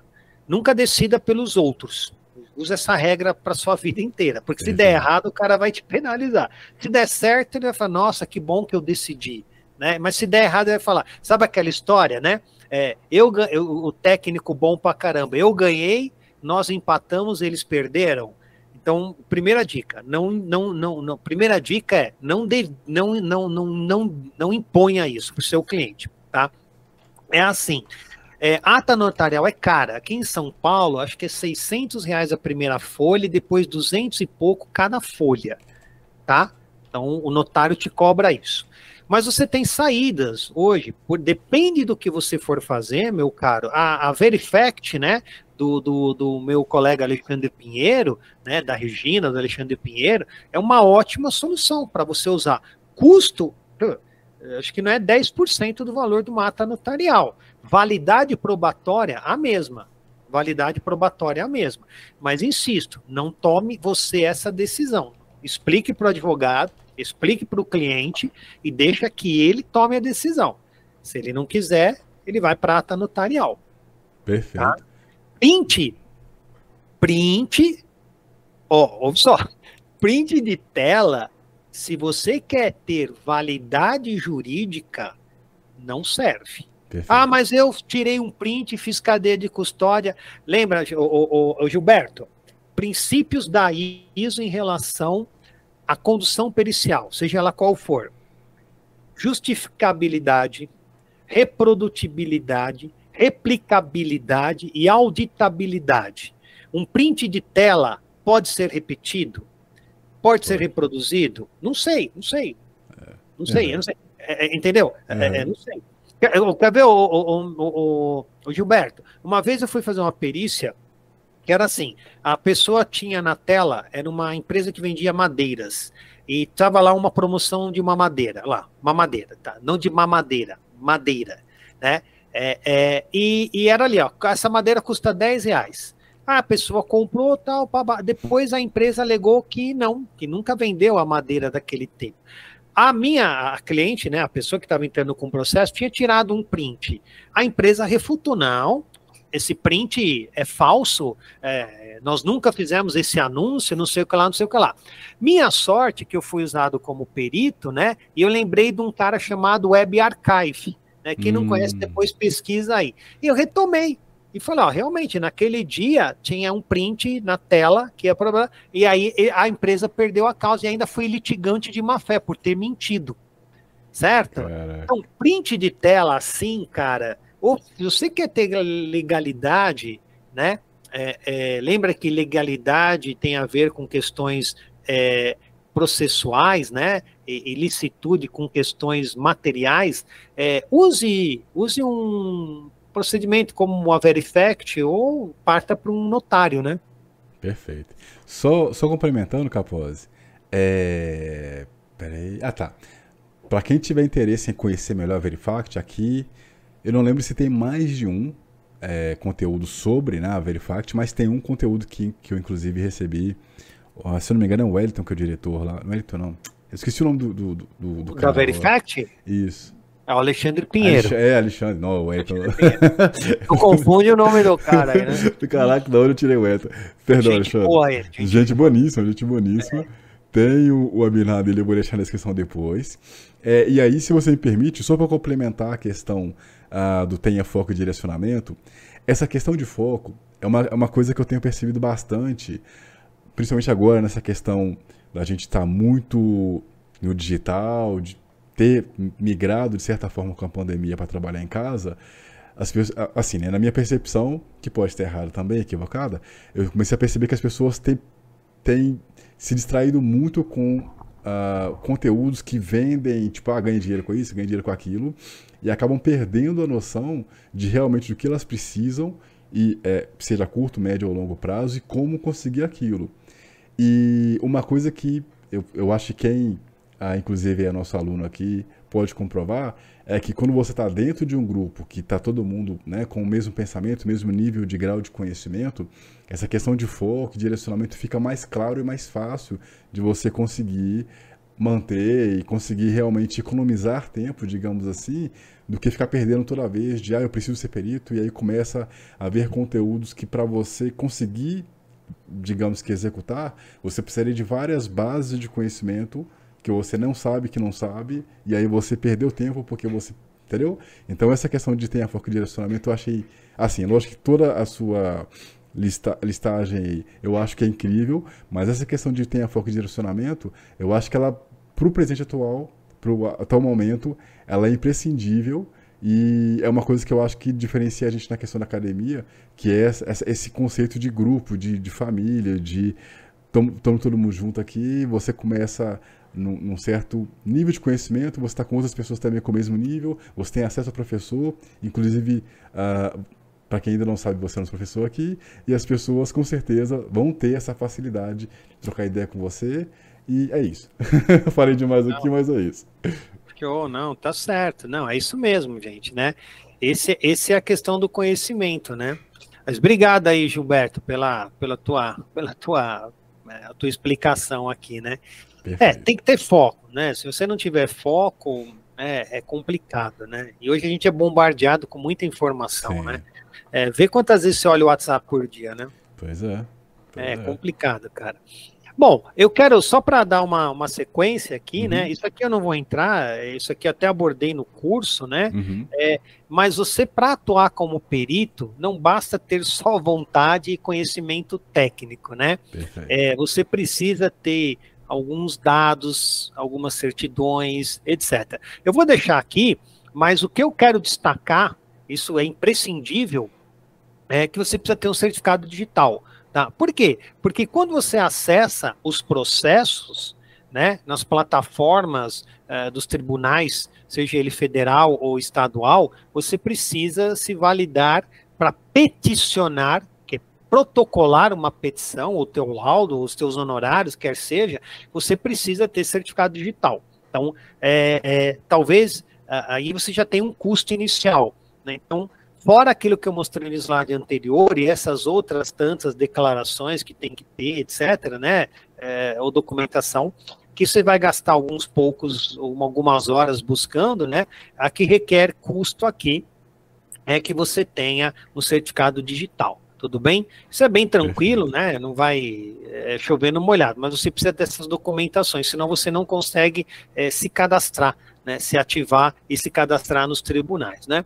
É, outro ponto que eu trago aqui, eu sou de São Paulo, né? Eu atuo hoje é, em São Paulo, eu não atuo mais em outras unidades, é, por questões não compensa para mim, não dá, né? Não tenho braço para fazer. Mas o que eu quero que você perceba? Você tem dois grandes é, núcleos para se cadastrar, tá? Você tem os tribunais dos estados, os tribunais de justiça do estado, então cada estado tem o seu, cada estado tem suas regras, cada estado é, nomeia de um jeito, cada estado paga de um jeito, cada estado põe prazo de um jeito, é assim, é, não tem uniformidade. E você também pode atuar para um outro grande núcleo, que são as justiças é, é, é especializadas, né, que nós chamamos das justiças federais. O que é uma justiça especializada? O Tribunal do Trabalho, né? é uma justiça federal. Então não existe Tribunal Estadual do Trabalho. Né? Não vai existir. Né? Não existe Tribunal Estadual Eleitoral. É uma justiça federal. Então você tem que atuar dentro desses dois grandes núcleos. Justiça estadual, cada estado que você queira atuar, e justiça é, é, vamos pensar assim: a justiça federal, que englobaria a justiça militar, a eleitoral e a justiça do trabalho. Tudo bem? Perfeito? Então, basicamente, isso aqui é uma informação importante. Capozzi, se eu quiser trabalhar nos 27 estados da federação, você vai ter que fazer 27 cadastros, tá? É, 27 cadastros. Por exemplo, eu não lembrava que eu estava atuando no TJSC, eu acho que eu ativei aqui recentemente para fazer o curso da FD uhum. e me passaram três nomeações. Só que as nomeações eram para justiça gratuita. É, para eu ir retirar um equipamento lá em, em Santa Catarina, tá? então não compensa, para mim não compensa, né? Então eu declinei e tal, e já desativei o meu cadastro de lá, né? Bom, e aí eu vou finalizando um pequeno conceito que eu gostei aqui, né? A justiça é cega, o perito não é. Perfeito. Mas eu insisto que para você atuar como perito, né, é, lembra que você é perito por quanto você está nomeado em um processo. É diferente de uma profissão ah, como engenheiro, que o cara é engenheiro, um médico que é médico 24 horas por dia, né? É, é, sei lá, outras profissões. A gente só pode dizer, eu estou perito né? Eu, lógico, você não vai ficar explicando para quem te conhece. Você está na balada à noite, o cara fala, o que, que você faz? Ah, eu estou perito quando é. o juiz me nomeia. O cara nem conversa mais com você, né? É, entendeu? Mas a, é legal a gente explicar o, o, sim, o Wesley sim. a forma correta, né? Então, sim. a perícia hoje, nós, a perícia civil, a gente não tem uma entidade representativa, não tem uma entidade de classe, né? Não há um reconhecimento da profissão de perito é, como profissão, tá? Não temos, não temos isso. O que, o que existe, tá? Se alguém quiser depois olhar, tá? Eu vou tra trazer aqui uma dica, né? É, é, um projeto de lei, né? Esse, existe um projeto de lei que nós estamos, que está tramitando ali já há um longo tempo, é, e esse projeto de lei, ele traz uma, uma a ideia de transformar o perito né, como uma profissão, tudo bem? Então, isso ainda não está não tá nada não está nada assim é, não está nada feito né? Mas existe isso. Então hoje qual que é o nosso qual que é um dos grandes problemas que nós temos tá? É, a gente não tem uma entidade de classe. Eu não posso dizer como CRC de contabilidade como CRM né, de medicina, né? Eu não tenho uma, essas entidades aqui que me dizem isso, entendeu? Certo? Então, tudo bem? Notando, eu estou notando aqui é, essa questão que você falou de perito como profissão para ver se faz sentido trazer ou não como webinar. Aí depois a gente troca ideia no offline para Olha, se você se você quiser, né, é o PL, é a PL 4339 de 2020, tá? É, vocês sabem que eu trabalho, eu trabalho, olha, eu falando que eu trabalho, né? Eu, eu, eu, eu, eu faço parte da Comissão de Estudos em Perícias Forenses da OAB, né? E a pessoa, existe uma, uma advogada que está encabeçando isso, que é a doutora Ana Cristina, né? Nós vamos trazê-la para um evento é, online, e até eu quero convidar a galera da FD, é um evento, assim, um evento chancelado pela, é, pela OAB, né? A ideia é, e ela vai falar sobre esse projeto de lei. Oh, e legal. depois, eu acredito que se você a convidar em nome da FD, ela deve ter todo, ela deve ter todo interesse em, em aceitar, né? Perfeito, perfeito. A gente vamos trocar ideia no offline para ver se traz. Se a galera é. tiver interessada em saber sobre isso também, escreva é, por gentileza depois. Que é importante, eu esqueci de falar isso. É, só aproveitando aqui, o YouTube, ele tá assim, né? à medida que ele vai crescendo, ele vai, ten, ele vai tentando atualizar as formas de metrificar é, o interesse real das pessoas com bot, enfim. Então, uhum. hoje, para o YouTube saber que de fato um conteúdo é relevante, tem algumas formas. O primeiro é o, o, o tanto de tempo que as pessoas permanecem assistindo o vídeo.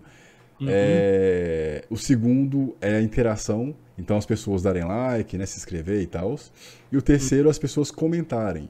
Então eu gostaria de pedir para vocês que, por gentileza, quando acabar, no, na hora que abrir o campo de comentários, que vocês escrevam. E aí sim, é, eu queria pedir dois favores. Primeiro, vocês escrevam o que vocês acharam do webinar, o que vocês acham que faltou, que poderia ser trago, que a gente vai trazer isso, né? É, mais para frente.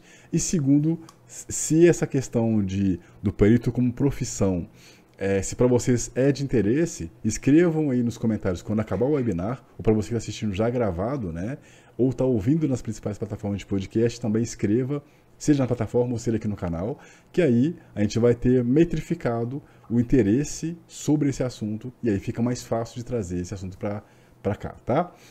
Antes de mais nada, eu gostaria de agradecer ao professor aqui novamente, né? Eu acho que aquela aquela informação, aquela informação não, né? Aquela, aquele elogio que eu fiz, que eu inclusive falei sobre é, eu esqueci um pouquinho agora que a memória está um pouco ruim. Mas é sobre se, o professor era mais de humanas ou mais de exatas. Eu acho que agora ficou claro do que eu queria trazer com aquele elogio lá, lá atrás. Que é uhum o tanto que o webinar aqui ele rendeu, o tanto que as pessoas gostaram, né, estão satisfeitas, estão elogiando aqui, é, e também no próprio LinkedIn. E eu acho que vocês podem comprovar ou não, que valeu muito a pena estar aqui com esse conteúdo que tenho certeza que foi mais do que o esperado pelas pessoas. E também eu gostaria de aqui complementar o RX fez a, dúvida aqui, mas deixa eu só complementar aqui e já leia a dúvida do, do, do RX. Quem tiver mais dúvida também pode escrever aqui enquanto eu já faço as considerações finais. É, eu gostaria de complementar o seguinte. Uh, eu anotei aqui né, o que, que eu vou deixar é, na descrição aqui do canal, tá? Aí já está respondendo já. É... E aí, o, o, Deixa eu pegar aqui, que eu vou pegar o raciocínio aqui agora, rapidão. Tá, perdi assim. Deixa eu voltar aqui, então, para as perguntas que estão aqui, porque é muita coisa acontecendo. Desculpa, gente. Não, Deixa eu ver aqui, tá... então. É, bom, o Gilberto ele agradeceu aqui, né? É, ficou Obrigado, realmente muito Gilberto. feliz aqui. O, R, o, R, o RWX, ele RWX. comentou... Ele comentou o seguinte... Peraí. Mas, na verdade, primeiro ele falou uma coisa, depois ele perguntou. O que ele afirmou foi tenho gostado muito da FD, né? O próprio Ávila no grupo me ajudou no problema de extração de dados pela, pelo software dele, que é a ferramenta Ávila Forensics, além também das outras ferramentas. A gente tem webinars aqui sobre as ferramentas do Ávila, tem o Ávila App Simulator, uh, tem o Ávila Signal Forensics, se não me engano. Enfim, quem não conhece, vale muito a pena. O Ávila, ele foi nosso aluno, hoje também é professor, ele tem uma ferramenta incrível de extração uhum. de dados é, dispositivos móveis que competem com ferramentas pagas. E, cara, é, é, é, é muito bom ver pessoas aqui no Brasil com conhecimento incrível, assim como o professor Ricardo, como o Ávila, como outros professores também, é, trazendo esse orgulho, digamos que nacional, de pessoas aqui fazendo algo grandioso, é, que dão resultados e que, de certa forma, impactam vidas, né? É, então, o, depois da afirmação aqui do, do RWX, agora a pergunta dele. Se cadastrando em outros estados, a atuação é toda remota ou é preciso viajar até o local? Ó, não, não é necessário. Por exemplo, tem o, o, o, Peterson, né, que é um colega aí nosso aí, né, que a gente conversa direto aí, é. ele pega alguns trabalhos e ele também ele não faz é, presencial, não vai até o local, né? É, eu, eu, já, ah, eu já peguei coisas aqui em São Paulo e mandei para colegas no Sul, para eles fazerem a perícia, né? Mas vai depender, cada caso é um caso, né? Você pode, por exemplo, é, você tem um artefato, uh, que periciar um celular que, sei lá, um computador, um notebook, não sei. É, é, é assim, quando você tem que analisar um sistema em loco, por exemplo, você, você é nomeado para analisar um sistema de ponto, tá? É, pô, você fazer uma coleta uh, remota, você tem que ter lá na outra ponta alguém de confiança, né? Então, é, não é que é impossível. Hoje não teria problema se você conseguisse ter alguém que fosse seus braços nessa coleta. Provavelmente na fase de coleta e preservação poderia ser feito, é, teria que ser feito por alguém. E depois a fase, você pode marcar uma diligência remota e discutir com as partes, entendeu? É, eu não vejo problemas em fazer. Eu não faço. Todas as vezes que eu fiz, eu vou no local. Até porque eu gosto de olhar no olho das pessoas e falar: você está mentindo para mim. É. Olha. É, cara, é, eu tô, sei lá, cara, não sei, né? Mas não, não tem assim, não é obrigatório. Mas Perfeito. precisa ver, né? Perfeito. Ver, né? Eu só queria, agora, agora eu lembrei o raciocínio. Eu queria aproveitar e perguntar para as pessoas, primeiro, quem aqui é aluno FD? E melhor, deixa eu fazer a enquete que eu acho que fica melhor para visualizar enquanto eu falo aqui.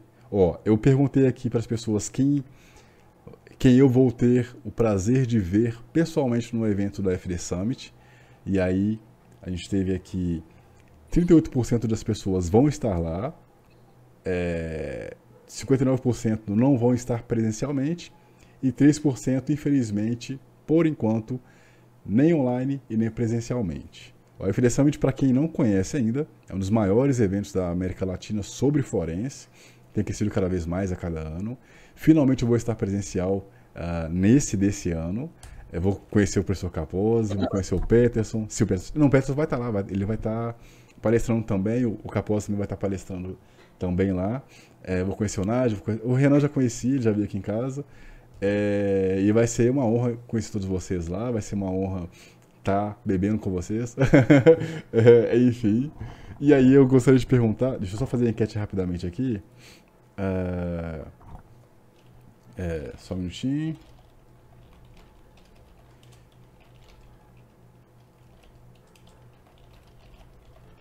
Pronto. Eita, pronto. Fiz a enquete. Se vocês puderem responder, é, eu vou fazer as considerações finais aqui enquanto vocês respondem. E aí eu já volto para falar por que eu fiz essa enquete, tá?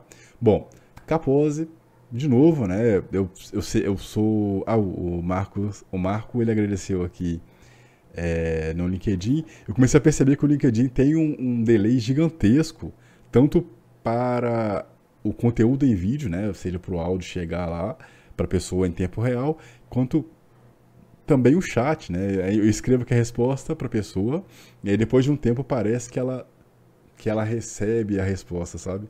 Mas enfim, o, o Marco conseguiu acompanhar. A gente tem mais seis pessoas junto com o Marco acompanhando no LinkedIn. E aí Peraí. Peraí. Perfeito. O RX ele comentou aqui, ó, quero sim atuar com minha empresa na área de forense, obrigado Capose. Perfeito. Peraí, cadê ali? Estou interessado em ir no Summit, perfeito. É legal, só, só, um comentário uh -huh, rapidinho aí, não uh -huh. sei se... Hoje você pode atuar como forense, é, como, como perito com CNPJ, tá? Oh, legal, legal. Um detalhe perfeito. também. Perfeito, perfeito, perfeito. Bom, gostaria de agradecer aqui ao professor de novo aqui deixar claro, né, o, o a, a, minha admiração pela pessoa que o Ricardo oh, obrigado, é, não obrigado. só pelo profissional, é, e também pelo conhecimento extenso, né, que eu percebi ao longo desse tempo que a gente tem contato, enfim, é uma pessoa muito educada, é uma pessoa que no, assim, né, eu, parece que estou puxando muito sardinha, mas não é, gente. Se vocês forem assistir o treinamento, vocês vão perceber. Pelo menos eu estou falando por mim, assim. Quando você, assim, falando por mim, tá? Quando você se predispõe a ensinar alguém, uh, você vira referência para a pessoa e, de certa forma, você tem parte no que essa pessoa leva para a vida dela e no que essa pessoa vai conseguir de resultado com o aprendizado que você levou. Então, dado essa explicação e vi, é, vendo o que eu vi no treinamento, que foi feito com muito carinho, foi feito realmente pensando na pessoa que tem pouco ou nenhum conhecimento sobre o universo da forense, eu até cheguei a comentar, não sei se você vai se lembrar, que eu comparei o treinamento do, do, professor, do professor Capozzi com. Uh, tem um, um, show do David Gilmour, uh, que ele é o líder do Pink Floyd, é, que chama Remember That Night, que é um dos shows que eu mais gosto, assim, que ele traz. Uh, como é que eu posso dizer? Ele, ele, ele é na minha opinião, é um dos, maiores, um dos melhores shows de toda a minha vida que eu já vi. Ele tem uma experiência incrível e é a mesma experiência que eu senti quando eu vi o, o treinamento do, do professor Capozzi, desde o começo e toda a evolução que ele foi trazendo e todos os cuidados, não só com o conteúdo em si, mas com o cuidado como se tivesse do seu lado, falando assim, ó, isso aqui eu não faria por isso, isso aqui, isso aqui eu faria por isso, isso isso. Então, é por isso que eu, eu elogio bastante você, porque esse cuidado bem específico, é, eu acho que é o que, é o que no final das, da, das contas, vale a pena quando a gente está realmente se preocupando em não só aprender alguma coisa, mas investir na gente, investir em mudar de vida. Uh, muitas pessoas, né, às vezes estão tentando mudar de profissão, que é uma coisa que ficou comum, né, hoje em dia. E eu acho que esse, essa preocupação que você trouxe é algo, uh, como é que eu posso dizer, que está em falta hoje em dia. Eu acho que as pessoas focam muito em ganhar dinheiro, tanto é que se você, para observar a quantidade de anúncios que, que tem, é, tem como objetivo de você ficar milionário, e eu acho que as pessoas se preocupam menos.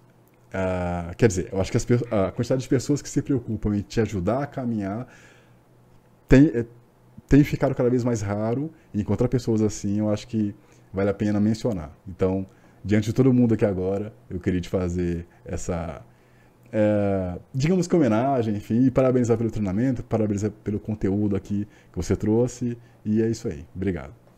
Não, obrigado. Eu que agradeço, viu, Wesley, pela atenção. É, não consigo ver o nome da galera que está no, no chat, né? Que eu estou olhando aqui a nossa telinha do Meeting. Né? Perfeito. É, é, então, mas quem está aí, eu agradeço o prestígio, poxa vida, né? É, é, vocês têm meu contato, tem Sim. meu e-mail, tem meu celular, é, não tem problema nenhum. É, se precisar, eu fico sempre à disposição, tanto da galera da FD, quanto da quem é aluno, quem é amigo, quem é parceiro, quem é só curioso, se precisar de alguma coisa que eu possa ajudar nesse viés pericial Ó, oh, Capozzi, fui nomeado e não sei o que fazer. Dá um toque, a gente conversa, sem problemas nenhum. Certo? Perfeito, perfeito. Ó, só aproveitando aqui, aproveitando hum. o gancho que o Marco me deu aqui, ó, e já respondendo ele primeiro no chat. É... Pronto. Só um minutinho. Desculpa aí, gente. Ah. quem, quem, for na FD lá no Summit, fala comigo, tá? Por favor, né? Boa, perfeito. Ó, é, vem, vem a galera tá trocar tá uma ideia comigo aí. Perfe... Ó, 71%, 71 das pessoas aqui já são, não, 67% já são alunos da FD e 33% contando com o Marcos que está no LinkedIn, não são ainda alunos da FD. E aí para você que ainda não é aluno da FD, que não tem essa experiência que os 67% aqui possuem, vocês têm a oportunidade incrível de serem nosso aluno.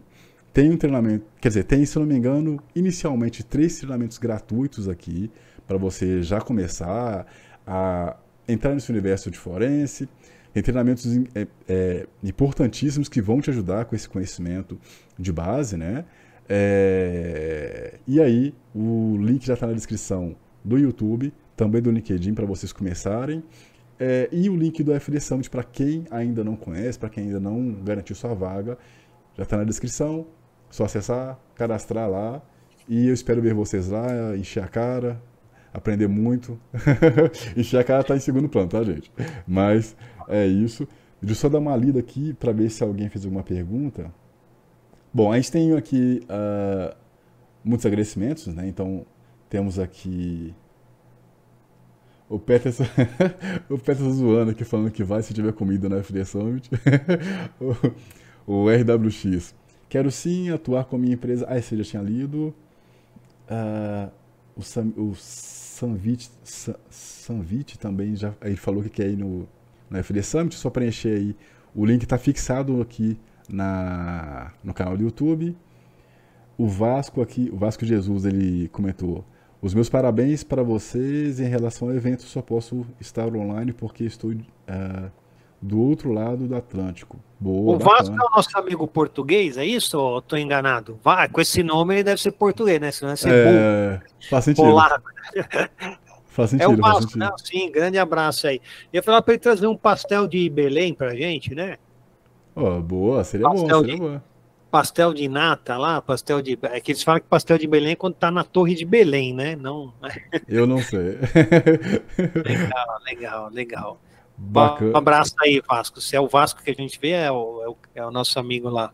Provavelmente. É. O, o Gilberto aqui, professor Ricardo. Peraí, peraí.